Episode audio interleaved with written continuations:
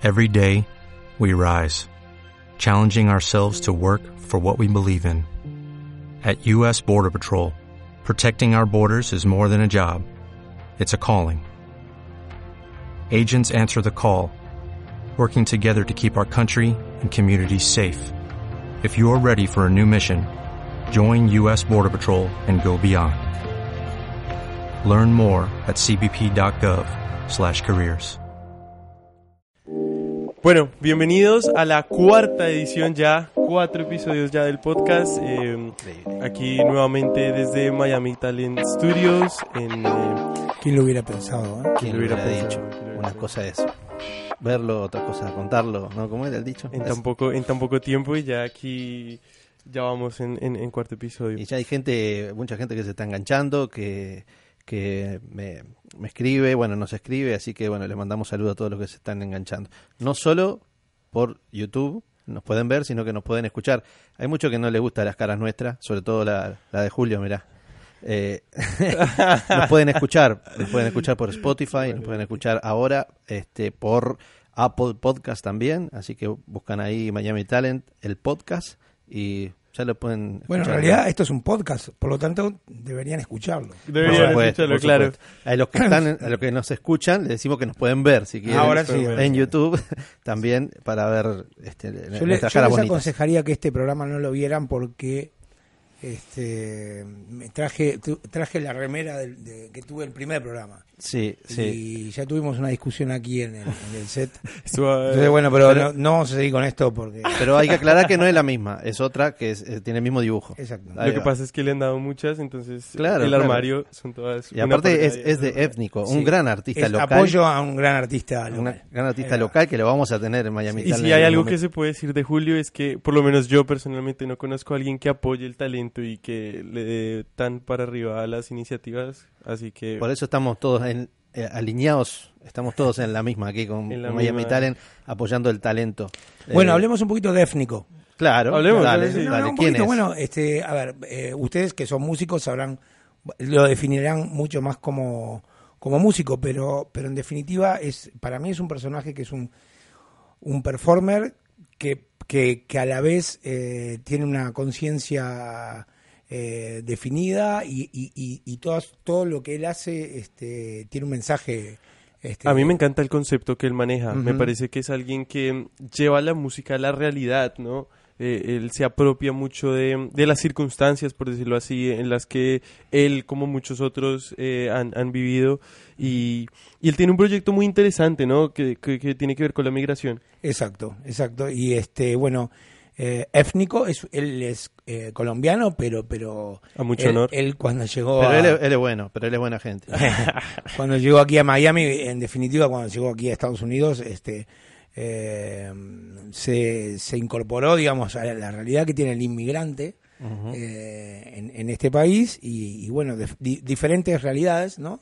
Y diferentes situaciones y él, y él junto a un grupo de, de, de- de personas están, están de- eh, digamos, difundiendo un poco la idea El mensaje. del mensaje y este y en definitiva bueno además tiene hay como un eh, él, él como que además de músico también es, es este dirige sus videos y tiene videos, una- director. él tiene como una serie una obra ahí de, de cuatro temas y cuatro Sí. videos que, que, que, que los está difundiendo últimamente que están muy buenos así que les aconsejo que étnico es E P H N I Ahí va. K O Sí. Étnico. Y tiene, tiene un eh, también algo con humor, ¿no? Hacía cosas de humor y algo de eso, ¿puede ser o no? Bueno, no, él ahora, él es, él- en realidad, él es un tipo muy cómico, Sí, muy sí, entretenido, muy divertido, y yo lo conocí eh, básicamente por un video que, que tenía un amigo mío que me lo mostró haciendo imitaciones de Ah. todos los, este, a ver, ¿cómo?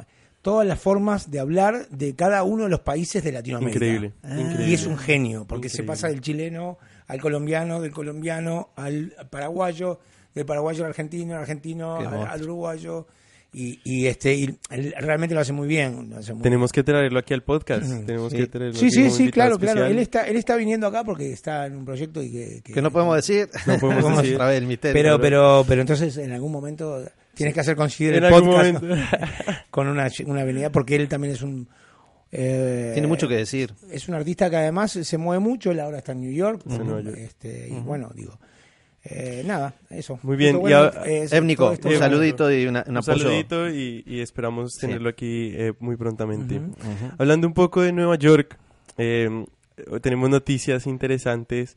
Eh, Apple fue demandado por Sí. un muchacho de ¿Otra 18 vez? años. ¿Otra vez? claro, no, porque Apple tiene una, una historia de demandas ridículas, en mi opinión. Ujú. Hace un tiempo atrás fue demandado por un grupo feminista de, de Argentina porque el iPhone era muy grande para el tamaño de la mano de una mujer. Eh, No, Por no- lo no tanto- digas eso delante de Julio, que Julio Yo la cambié. apoya, apoya todo. Yo la cambié. Ahora Cambiaste a más chiquito. Ahora, ahora es uno... Yo todavía no, todavía no.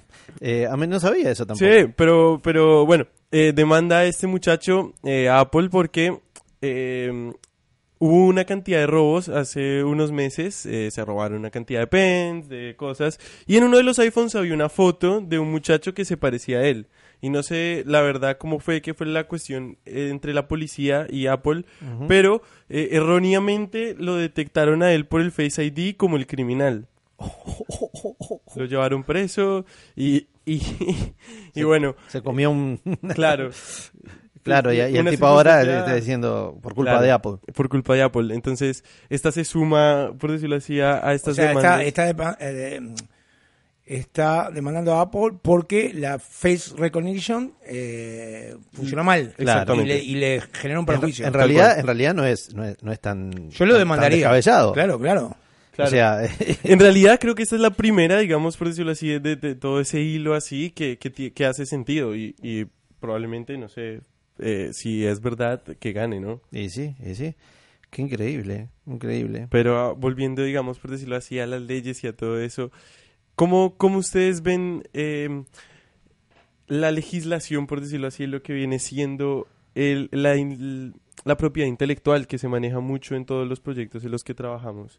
Eh, ¿Están ustedes de acuerdo con las limitaciones, por ejemplo, que se están imponiendo últimamente en YouTube, donde antiguamente se podían poner 30 segundos de una canción eh, con copyright sin ningún problema? Hoy en día ya no se puede. eh, incluso se ha limitado mucho el uso de imágenes eh, con, con propiedad intelectual. Qué dice el ingeniero. A mí me parece después. que ca- tal vez de pronto eso cuarta un poco la... Pero vos te preguntás y te no, contestás no, no, solo. no, para estoy, sí, Ah, la, ah, ta, la ta, para introducción, tirar, la para introducción. tirar. ¿No les Muy parece bien. que cuarta un poco...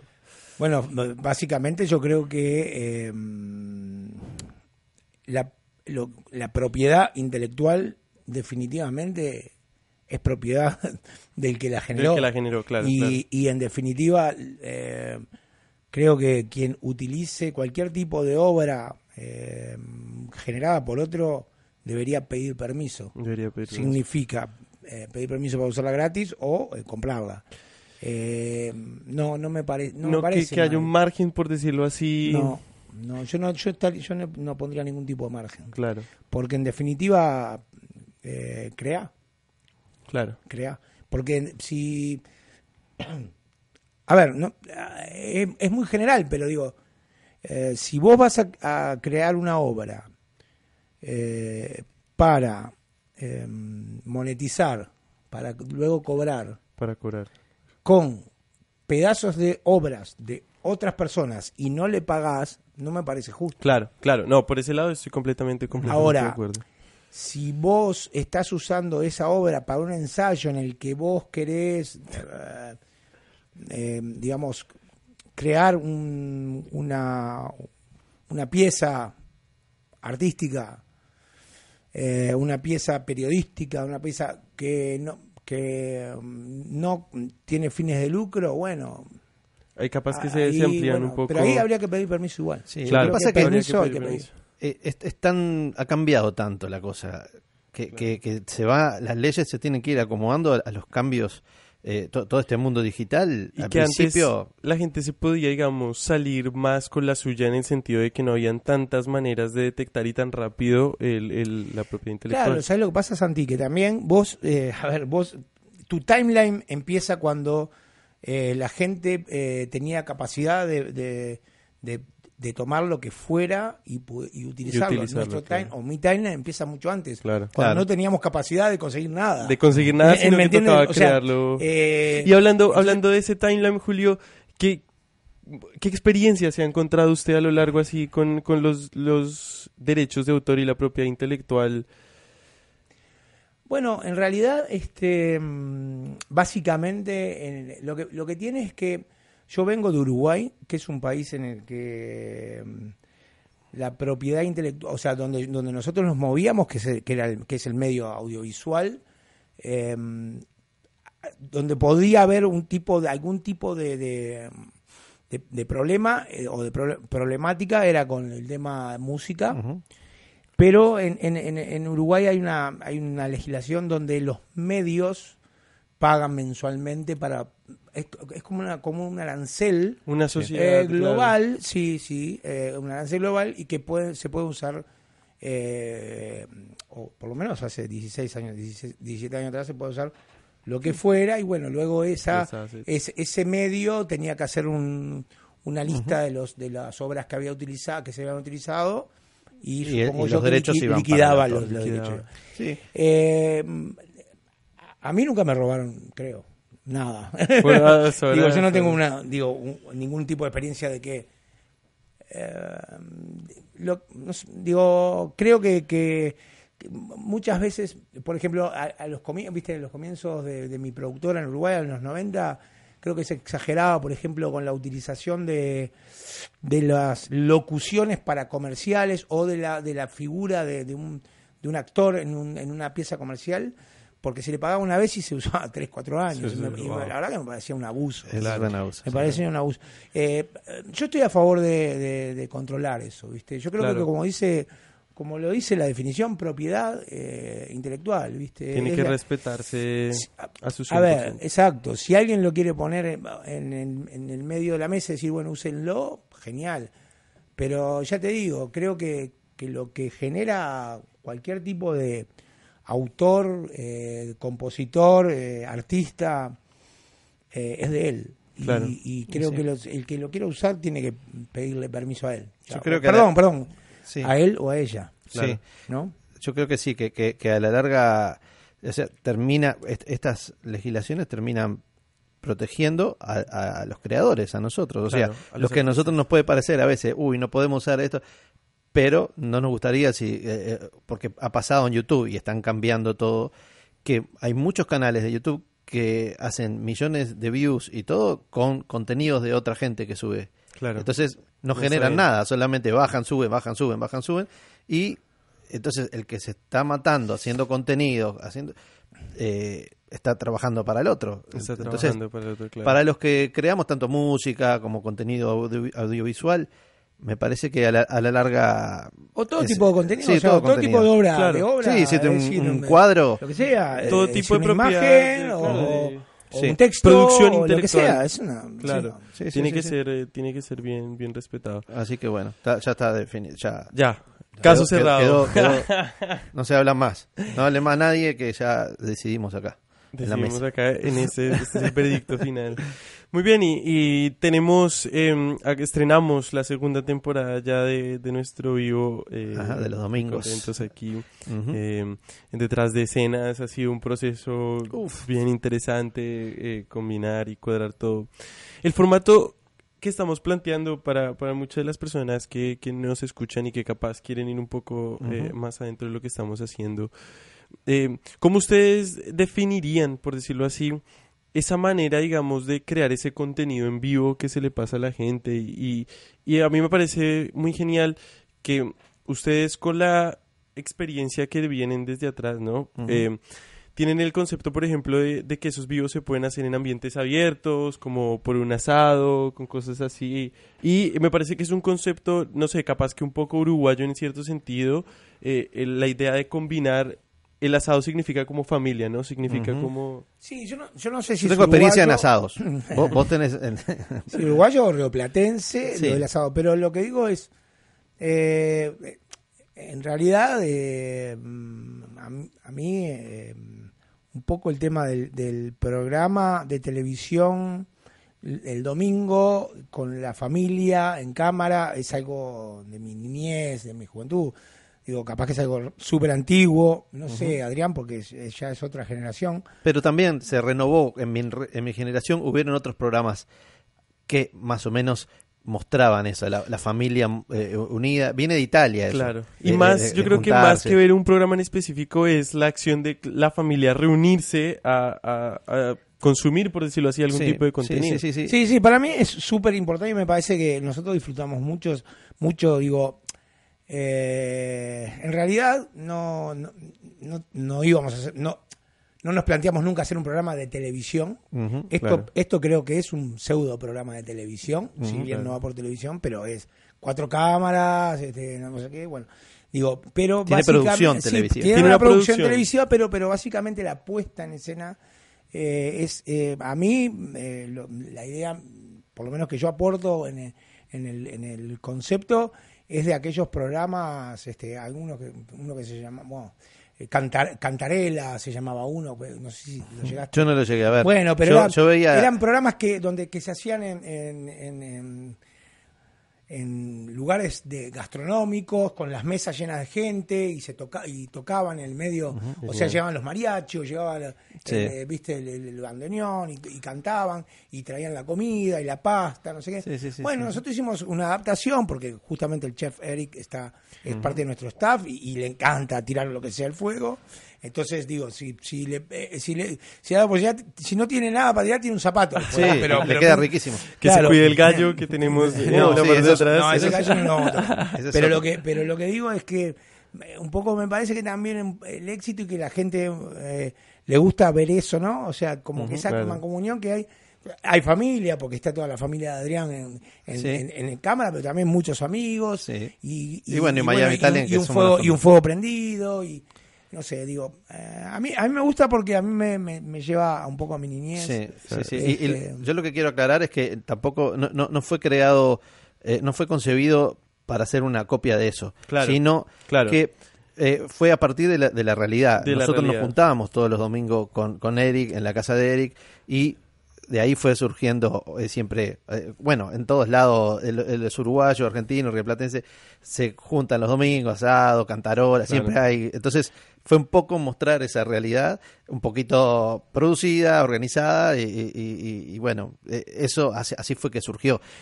Julio Claro. le puso el aporte de, de producción televisiva. y que eso es lo que me parece interesante, porque en cierto sentido los tres venimos de, de ramas muy distintas y, y esa es la magia que crea todo lo que Y bastante bien nos estamos acá. llevando, porque somos tres, estamos más cerca, Julio y yo. En, Sí, en- sí, pero realmente Pero- somos tres generaciones diferentes. Sí, tres somos, cabezas diferentes. este, diferentes regiones de, de Sí. Sudamérica. Sí. No, pero creo que, que tenemos un objetivo principal, un objetivo en común. Eh, un poco ustedes, eh, eh, de- como vinieron a buscar un poco mi, mi- mi experiencia en tele, que en realidad no se necesita tanto en estos nuevos medios digitales, pero que está bueno porque lo- nos baja también un poco a la parte tradicional de, de la comunicación. Claro, claro. y, y- y digo, por- y creo que por ahí el formato es bastante tradicional. ¿no? Y, que en realidad lo que hay hoy en día es como una evolución de la tele, pero a, a veces la gente en medio de esa evolución se olvida de muchos de los aspectos básicos cuando están creando contenido. Lo que en cierto sentido no le quita que no sea exitoso, pero a la, a la hora final, por decirlo así, cuando se habla del producto, muchos de ellos no son, no, no, no tienen una buena calidad. Y, Sí, bueno, pero Sí. lo que pasa que lo que tiene a favor, esto, o a favor o en contra, no sé, tómenlo como quieran, esto, esta nueva, este nuevo paradigma de, lo- de los medios, es que vos podés probar. Por- Podés probar, probar, probar, probar, verdad. Tirás 10 tiros, salió todo mal, bueno, ah, empezamos de vuelta. Sí, Claro. sí, sí, sí, ¿Por sí. qué? Porque no, porque no hubo tanto costo de producción, porque, bueno, nada, ¿entendés? Y digo, y, y- y yo vengo más de un mundo donde, bueno, en Uruguay había cuatro canales de televisión y, Y había, muy pocas posibilidades de, de mostrar tu, tu, tu contenido, contenido, todo. y, y no le podía cerrar, digo, y era, Claro, claro. era, era muy, muy, había que pensarlo mucho antes. Pensarlo mucho antes y, que- y seguramente tener asegurado muchos sí, de los claro, resultados claro, por claro. la inversión que, que Y se sí, lo que sí, eh, una cosa que eh, es fundamental y que, y que Julio la, la- la escribió, Julio también escribe, este, tiene, tiene en, en su página, El blog, KRH por cierto, Media, claro tiene un sí. blog y yo lo leí. Www.krhmedia.com Ahí, aparte de, de estos podcasts, también eh, Julio vuelca su- sus, sus pensamientos y sus Su y sabiduría. ideas, sí, su sabiduría.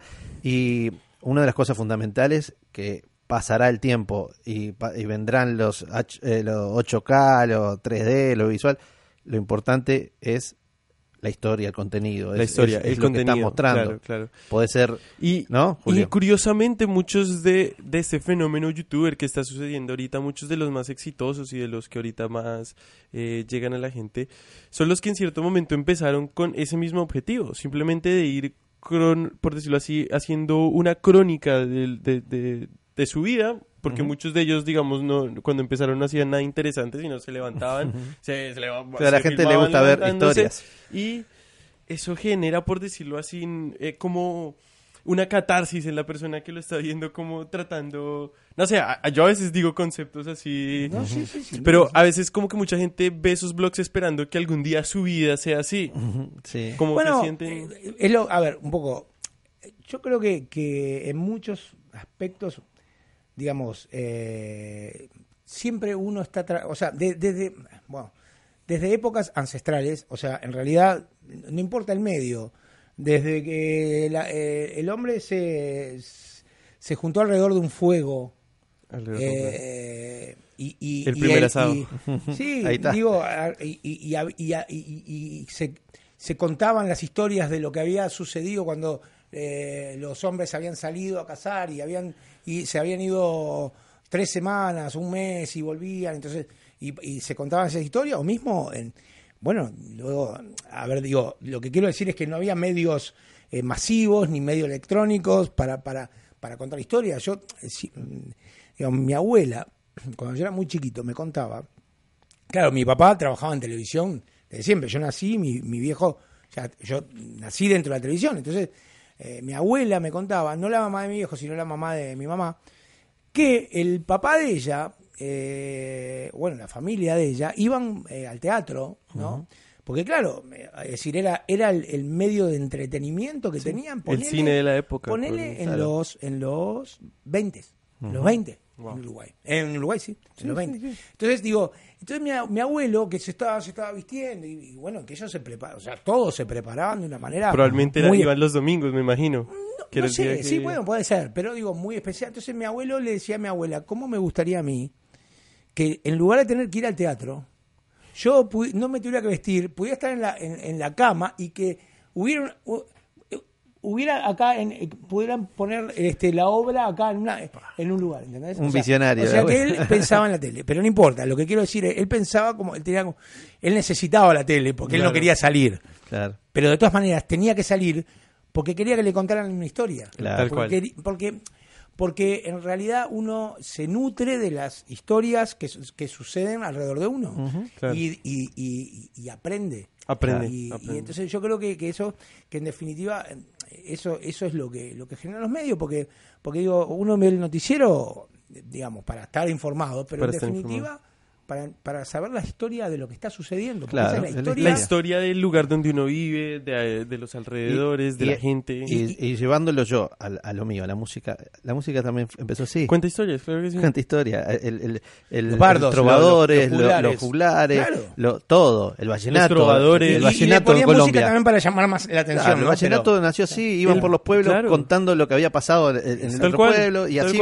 Y, y- y- y esto estamos en historia reciente, viene de- de- Claro. desde el principio. En la Edad Media eran los trovadores Claro, que le por eso, contaban por eso. a O sea que- las historias al pueblo. de, de- de- de eso Y, por trata. ejemplo, yo creo que eh, básicamente en las, re- las redes sociales eh, tuvieron el éxito para mí tan grande que, que- que tienen porque tenés millones y millones de historias. eh, Viste que yo lo escribo ahí, de seres Sí. anónimos que de pronto este, es- empieza, empiezan a tener una, una vida pública de, de determinada manera porque la gente es curiosa, quiere conocer historias. Y entonces cualquier eh, vida es una historia. Tal Claro, cual. claro, Eh, claro. Y, y entonces eh, eh, Facebook, sobre todo, porque ya Instagram es otra cosa, pero digo, Facebook eh, de- te da la posibilidad de, de ver la vida de una persona. Yo, la realidad es que eh, yo uso eh, uso Facebook ahora menos, por, por- por- porque cambiaron, Cambiaron los un poco, tiempos, cambiaron pero, los tiempos, pero la realidad es que yo vi nacer y crecer hijos de amigos a través de Facebook, de Uruguay que no los conozco personalmente. Increíble, claro. increíble. Y, y- clarito, un amigo, un gran amigo, Pablo Cambón, que, que, bueno, que jugó, fue conmigo a la escuela, jugó al básquetbol, eh, fue al liceo conmigo, un poco más chico que yo. Es. Pablito Cambo- Cambón hace 10 años tuvo eh, mellizos. Wow. Y yo a los mellizos los vi crecer y yo pa- los conozco. los Foto a foto a través Los de conozco, Facebook. ¿Me entendés? Entonces, Sí, eso- historia de eso es lo bueno de las redes sociales. ¿Entendés lo bueno y lo peligroso también, porque Sí. Yo también eh, me encuentro con gente que no que la veo una vez al año o cada dos años y me dice, wow, qué bueno lo que- acá, allá, lo que, donde fuiste, lo que hiciste, Se- saben toda la vida de uno, bueno, porque uno también la expone, ¿no? Claro, claro. Pero bueno, de- eh, Bueno, pero es eso, que, De porque, eso se porque en definitiva hay gente que sé que, que cuando tiene un rato se pone a ver Sí, historias. sí, sí, historias. sí. ¿Ustedes creen que en un futuro se va a dar ese, esa mezcla completa entre lo que es la red social y lo que es contar esa historia como esos distintos medios en el, en el punto en el que cada ser humano va a estar constantemente transmitiendo su realidad? yo pienso que falta muy poco para eso, que, que ya está pasando. No, yo creo que está pasando, ¿no? Sí. Claro, cada vez... Yo creo que, eh, a ver, creo que es real eso de que si no te sacas una foto no, lo- no lo hiciste. No si lo hiciste. Si no te estás sacando una foto cuando te estás subiendo al avión no fuiste a ningún lado. Si no te estás sacando una foto cuando estás comiendo no estás comiendo. No estás comiendo Yo lo que creo sí es que, Y- es que es todo cíclico y que en algún momento eso va Y capaz que a yo, lo volver puedo, a la- que yo lo puedo ver porque soy viejo. Y la verdad que no lo hago porque me, me, me, me, me- me- me cansa hacerlo. Porque, Y primero que nada, que en realidad esto es una, una, una realidad que yo me propuse nunca sacar fotos de comida. Así que nunca en, mi- en mis redes sociales van a ver fo- fotos de comida porque porque yo vengo de una época en la que la foto de comida había que ser muy crack para sacarla. Igual, ojo, hoy en día eh, las, las los medios que, que- que publican fotos de comida son más realistas. Son más y- realistas. pero antes era como perfecto. Y para mí mostrar una comida que no está bien presentada, no está bien, yo no- Y eso yo que no hoy en día ya hemos visto, eh, no sé si lo comentamos en uno de los podcasts anteriores, que, que cuando se trata de crear ads para comida, cosas así, se llega hasta el límite de emplear objetos y Sí, eh, ah, sí, sí. materiales. Creo que lo hablamos Pero- en una comida, pero eso yo creo que viene de la época mía, porque nosotros cuando cuando eh, hacíamos comerciales de que teníamos que tenían que aparecer comida en, en, en cámara, eh, era todo diseñado. Tenía ¿no? que ser perfecto. era Podía ser la comida- Eran de, eran de, de espuma, bueno, tergopol o espuma plus, o, o era los esponjas, o era, eh, bueno, digamos, lo que digo, y- o pintado con, con, con pintura, o, Sí, sí, sí. o las salsas agua. que eran Claro, hechas de otros materiales. Pero ves, yo, por ejemplo, yo tengo, sigo bastante, bastante eh, publicaciones así gastronómicas. Blogs, Y- sí, sí, sí. Y hoy, hoy son- se- es más realista. Sí. Incluso el plato un poquito sucio puede aparecer y, y la comida no está, no, no está tan perfectamente presentada, sino que es realista. Yo sigo. Ah, Para mí, el que es un genio, y se los recomiendo, que es para mí es un artista que, que es real l- la foto que él saca, que se llama Dennis de Prescott. Dennis de Prescott. Que, que, que, bueno, está buenísimo la- la- la- las- los platos o, o- o la- o las mesas que él, pro- que él propone, pero a la vez la foto que él saca. Es un genio. Yo les sugiero que si les gusta ver fotos de comida, vean Dennis de Prescott. Y si Sí, le gusta el asado, cada vez que si le abran gusta el asado, vean a Chef Eric también, que tiene un- ah, unas cosas riquísimas. Yo no veo porque la verdad me, me vuelvo loco. Yo, yo, al contrario, me muero de hambre porque me toca editarlo. Segundo a segundo veo así el queso Mm, deslizándose lentamente, la parrilla sonando. no, no, es- no, no, es- no. es- Los invitamos, los invitamos a todos a- al canal de YouTube de Miami Talent TV para, para ver todo eso, para vernos los domingos que estamos reuniéndonos y contándoles, contándoles nuestra, nuestras Y historias también- los viernes. Y no solamente en eso, sino que también si usted quiere sorprender a su amante, si quiere Ah, sorprender a su a su a su Tenemos mamá de- o a detective privado persona, también. Puede puede ver una de las recetas y Ah, preparárselas porque son muy ah, sencillas. Me asusté yo no también. sabía dónde ibas con Yo eso. tampoco. Bueno, bueno, la realidad es que yo hago la receta del che- el chef Eric Sí. y lo llamo, o sea, tengo, Sí. este, soy, soy VIP, soy Soy- VIP. Es No, lo, lo llamo y le digo, pero para ¿cuándo pongo la crema? pero sí, realmente. ¿Cuándo le encajo la mozzarella? ¿Cuándo encajo la mozzarella? Che Félix. Dijo le encajamos la mozzarella. Encajamos la mozzarela. dice. Para los que no lo han visto, en el vivo de este domingo Sí, eh, se el hizo un preview Sí. de, de la primera receta de Disco Eterno. Muy y bueno. ahí van a ver la nueva expresión. Deberíamos hacerle una remera, por cierto, a Eric. Perdón, sí. el- la sección de Eric se llama Especial al Fuego, no disco Claro eterno. ¿Disco eterno dijo? Sí, no. Ah, porque también co- cocina Bueno, el disco que también. el, el que está cerca, el que está cerca de, de Gaga soy yo. Sí, pero por edad, ¿no? No, Pero- no, no, no. Disco eterno, dijiste. Disco Siempre- eterno de, Ron- de Claudio Roncoli. Y la, y la se mezclada, ¿no? Sí. Bueno, especial al fuego. Y el, el vivo los domingos, no se lo pierdan. Véannos por Miami Talent TV. Eh, la pasamos bárbaro ahí y, y- y los que estén cerca de Miami nos escriben y pueden venir aquí al patio de, del estudio. Y los viernes seguiremos contándoles acá historias. El próximo viernes tenemos ¿Qué un pasa? invitado muy especial de la comunidad, algo que va a ser muy ¿De qué interesante comunidad? eh, compartir con ustedes. Cuando hablo de la comunidad me refiero aquí donde estamos Ah, en donde el estamos. estudio, Ok, ok. Made at the Citadel, eh, un lugar increíble, coworking space. ¿Quién, quién va, ¿Quién va a estar el próximo podcast? No, no- no sabemos todavía. Lo sabemos, lo sabemos, claro que sí. Sí, Ah. bueno, dilo. Eh, vamos a tener aquí a los muchachos de Baco Studio. Oh. Eh, es un colectivo de artistas eh, muy con una calidad. El trabajo de ellos es impresionante. Si quieren desde ya irlos chequeando en sus redes sociales para que se hagan ustedes también conocidos con ellos y podamos, eh, si tienen preguntas o cualquier cosa que quisieran saber de ellos, pueden reescribirnos a nuestras redes sociales y allí estaremos pendientes para... Así que hasta el próximo podcast. Hasta el próximo Muchas gracias. Muchas gracias. Chao, chao. Arriba.